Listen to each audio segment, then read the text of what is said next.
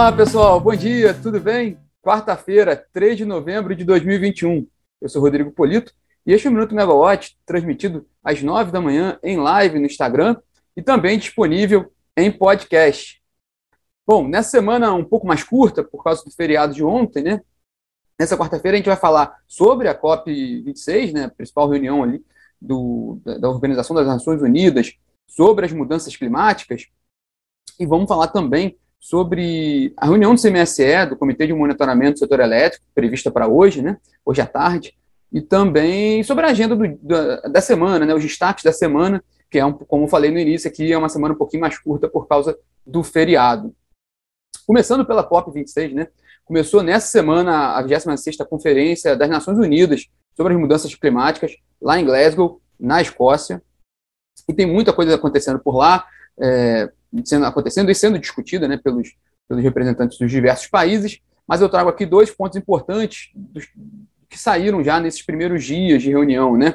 O primeiro foi o compromisso firmado pelo governo brasileiro de reduzir em 50% as emissões de gases do efeito estufa em 2030.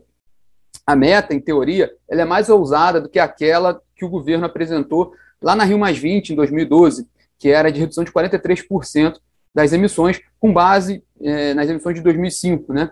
E aí que está a questão, né? Especialistas falam que na prática, porém, não tem tanta mudança com, a, é, com essa nova meta apresentada agora nessa semana em, em Glasgow, porque a base de comparação, as emissões calculadas, é, contabilizadas de 2005, mudou, é, houve um ajuste ali nessa, nessa contabilização, que na prática, essa mudança agora dessa meta de 50% leva, no fim das contas, que, a, que o teto das emissões com qual o governo brasileiro se compromete para 2030 seja de 1 bilhão, 1,2 bilhão de toneladas de CO2. Então, na prática, não muda muito ali, no fim das contas, a, a previsão anterior, né, a meta anterior, mas é importante porque é uma meta apresentada pelo governo na reunião ali do, da ONU. A segunda informação, muito importante também, é que o Brasil assinou, junto com outros 104 países, um acordo para zerar o desmatamento até 2030. É, esse acordo ele, ele, é realmente impressionante, né? são quase 20 bilhões de dólares previstos nesse acordo, sendo 12, 12 bilhões, mais ou menos, de dólares de recursos públicos, mais 7,2 bilhões de dólares de recursos privados para combater ali, para reflorestar e combater o desmatamento. Por que, que é muito importante para o Brasil? Porque se, por um lado, né, nossa matriz energética com alto percentual de fontes renováveis é o nosso cartão de visita globalmente, por outro, o desmatamento é o calcanhar de Aquiles do, do Brasil, tem sido por algum tempo já. Então, ao se comprometer com o fim do desmatamento, o Brasil se coloca numa posição importante ali de diálogo, né? Ele, ele abre ali uma frente, né? Para se posicionar favoravelmente de, num, diálogo para terminar, para acabar com o desmatamento. Vai ser importante ver os próximos passos nesse sentido.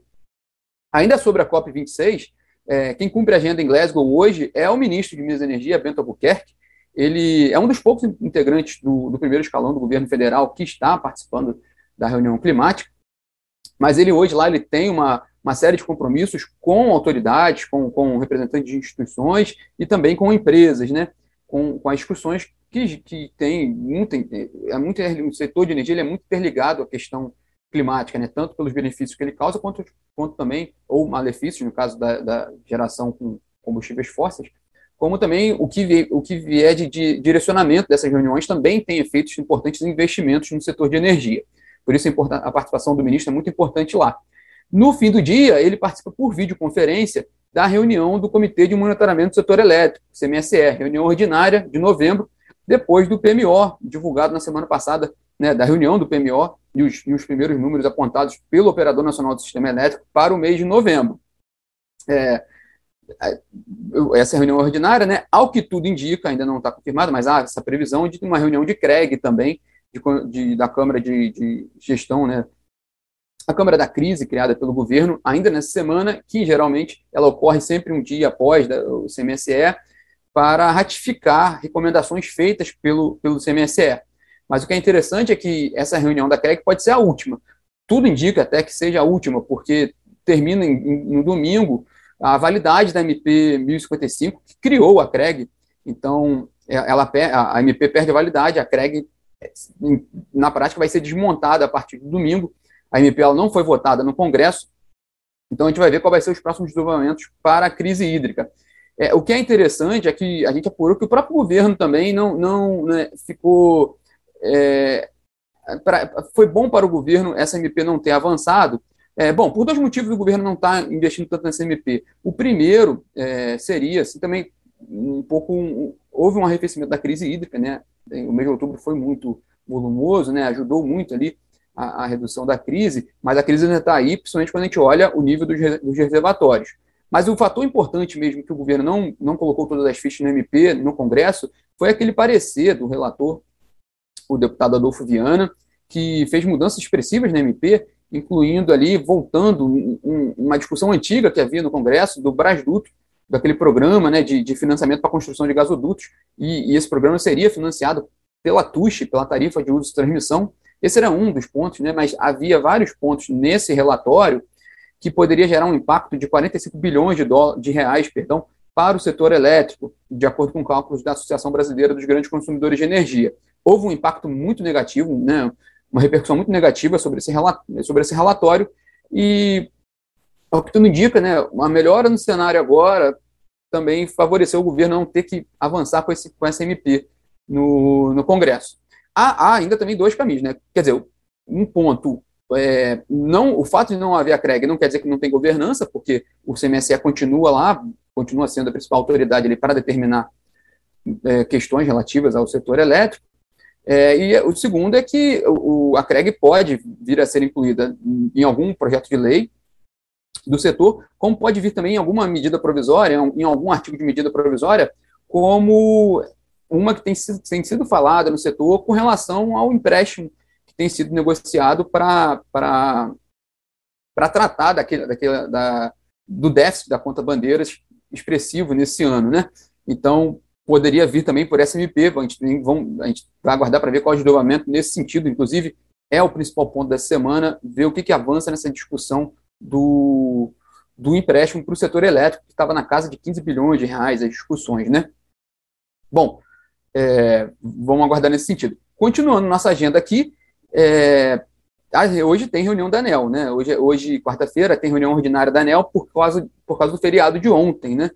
Então, nessa reunião, um, dos destaques, um ponto interessante, né, é uma discussão sobre uma proposta de consulta pública para regulamentação do programa de pesquisa, desenvolvimento e inovação da ANEL. Esse tema vai ser discutido hoje na, na diretoria da ANEL. A questão da inovação está sendo muito, muito relevante no setor de energia nos últimos tempos. Bom, fechando nossa agenda da quarta-feira, hoje às 13 horas tem a live Ligados no Preço com a Olivia Nunes e a Juliana Chad, importante live é, para assinantes da Megawatt, porque é a primeira depois da reunião do PMO, então tem bastante notícia fresquinha ali, bastante números novos, muita coisa interessante a ser trabalhada, a ser discutida, também questões meteorológicas, questões também de impacto de preços, né? Então, fica essa recomendação às 13 horas e na agenda de empresas, no fim do dia saem dois balanços do terceiro trimestre. A gente está no meio da temporada de balanços, né? Então sai, sai o balanço da PetroRio na área de óleo e gás e também sai o resultado da S Brasil do terceiro trimestre de 2021. Para a semana aqui, só pontuar rapidamente os principais itens da agenda da semana. Amanhã não é relativo ao setor elétrico, mas é um tema importante para o país, é o leilão do 5G. Né?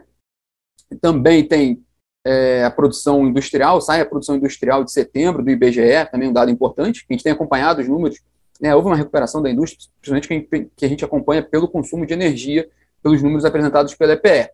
E também, globalmente, é importante porque amanhã tem a reunião da OPEP+, da, Organização, da Organização dos Países Exportadores de Petróleo e, e aliados, liderados pela Rússia, né? É, a OPEP+, os aliados liderados pela Rússia, mas a OPEP+, tem a participação expressiva ali da Arábia Saudita, né? é, tem a reunião mensal do cartel e a expectativa é de um novo aumento da produção de petróleo na casa de 400 mil barris diários. Lembrando que ela fez um corte expressivo no, no ano passado, né? Na casa de 9 mil, milhões de barris diários, ela vem abrindo a torneirinha aos poucos, né? conforme a demanda vem, sinalizado, vem sinalizando, e também para manter o preço num, num patamar que atenda os interesses do cartel. Então, a expectativa desse novo aumento é de 400 mil barris diários. Amanhã, também na agenda de empresas no, no Brasil, saem resultados da Ômega, da Engie e da Eneva. Bom, para fechar o bate-papo aqui, que vale ficar de olho qualquer desdobramento que venha ali da COP26, é o principal evento que tem acontecido hoje em nível mundial, então vamos acompanhar o que vem de novidades ali da COP26, já começou bastante agitada, como a gente comentou aqui, e também que pode vir de desdobramentos sobre a discussão do empréstimo bilionário para o setor elétrico, que seria mais um empréstimo nos moldes da conta ACR lá atrás, depois da conta Covid, seria esse novo, esse novo empréstimo justamente para lidar com esse déficit das bandeiras tarifárias. Bom, quem entrou aqui no bate-papo depois, que já estava em andamento, sugiro ali recuperar no podcast. Esse podcast já vai ao ar daqui a pouco, fica disponível para quem tiver interesse. Bom, pessoal, esses são os destaques dessa quarta-feira. Tenham todos uma ótima semana e nos falamos. Tchau, tchau.